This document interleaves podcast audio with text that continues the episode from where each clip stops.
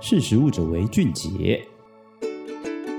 Hello，各位听众，大家好，欢迎收听《识时务者为俊杰》，我是艾伦。今天想跟大家聊聊物产丰饶、风土多变的花莲。我们平常去花莲的时候啊，可能去的地方都是像是太鲁阁国家公园啊、七星潭或是秀姑峦溪，这些都是许多人来花莲的这个必游景点。然而来到花莲，你只懂得去这些地方吗？像这次这个实力那个举办的这个二零二二花莲食农博览会中可以看到，其实花莲啊有别于其他县市得天独厚的自然资源，孕育出很多像是有机稻米、杂粮、黄金藓、天然的蜂蜜、文旦柚等丰富的物产，以及还有黑潮通过的太平洋丰富渔产。如果你还不了解这些花莲在地的风土特质，就跟着我们实力找来的一群职人一起来挖掘出这个只属于花莲的在地风味吧。那你可能会想说，那花莲到底跟其他的这个地方有什么样不同的差别？那其实呢，首先这个花莲它地处于台湾的东部，是全台湾最大的行政区。但它虽然面积很大，但是只有百分之十的土地为平原，然后是由这个中央山脉和海岸山脉夹着的这个花东纵谷平原，所以实际上这这个可耕地却只有占百分之八。那却是全台湾有机耕地面积最高的哦，占了全国的大概四分之一左右。那这样得天独厚的这个天然环境，从山上流下的泉水甘甜清澈，也成为孕育农产的重要推手。例如花莲县富里乡的稻米，就是因为当地的土壤偏黏质性，适合稻作种植，加上麦饭岩层的水质灌溉，日照时间短，造就这个富里米的好品质。就像刚刚我们前面提到的，你可能来花莲的时候，都是去那些很著名的这个观光景点，然后吃一些呃在地的美食。但是对花莲的这个在地的风土却不了解。那什么是风土啊？风土这个词是来自于这个法文，它是源于这个葡萄酒的产业。例如法国十多个产地的葡萄酒皆有不同的风味，所以这个风土代表就是在特定的地理环境的限制下，独有的气候、土壤、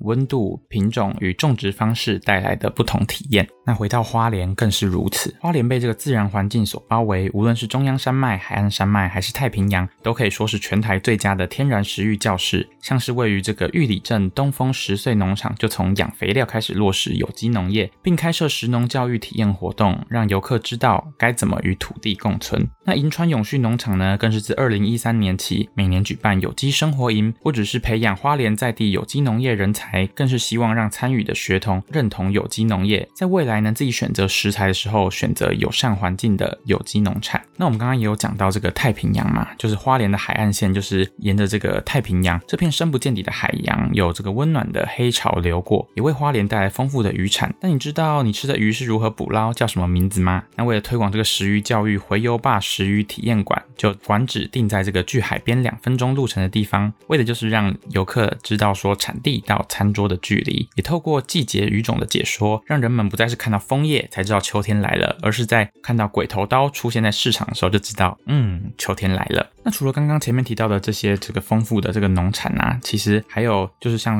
野菜跟肉桂，想不到也是跟花莲很有关系吧？因为花莲就是土肉桂的这个重要产地，更因为有六族原住民居住在花莲，各有不同的饮食文化，所食用与种植的作物与平常会出现在餐桌的食材不太一样。例如这个乏人问津的野菜，就代表着大地的恩赐。像这个英之野田野农庄，为了强调人与环境的共存，以野菜作为媒介，达到资源循环。还有还有还没完，像是还有同那个生产蜂蜜的这个美妙养蜂场。他们推广的是最能代表在地风土的百花蜜，同一个日期但不同年，同一个月但不同天，每次采收的百花蜜都充分的将当时的自然风味浓缩在里面，所以你每次吃都有不同的风味。当你下次再来到花莲，别只记得要去太鲁阁，然后或者去赏金，其实光是站在花莲这片土地，随手拈来，深呼吸一口，都是只属于花莲的独到风味。从路边的野菜到纵谷平原的稻米，每个都是吸满花莲风土的味道，等你来品尝。讲到这边，其实是要跟大家说，实力的最新专题上线喽！这次的主题是从纵谷到太平洋，挖掘花莲在地风土的十种味道。这是我们亲自去花莲采访了，算是当地十个不同的这个职人，然后他们的故事，还有他们为这片土地带来的这个努力。所以希望大家可以透过这些内容啊，更了解花莲在地的风土。下次来到花莲，你也可以更了解说，哎，这个东西是怎么来的？为什么这个东西只有花莲才有？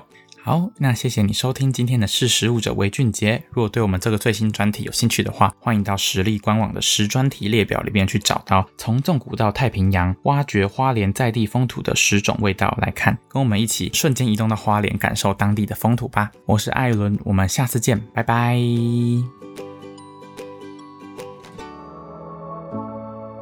识食物者为俊杰。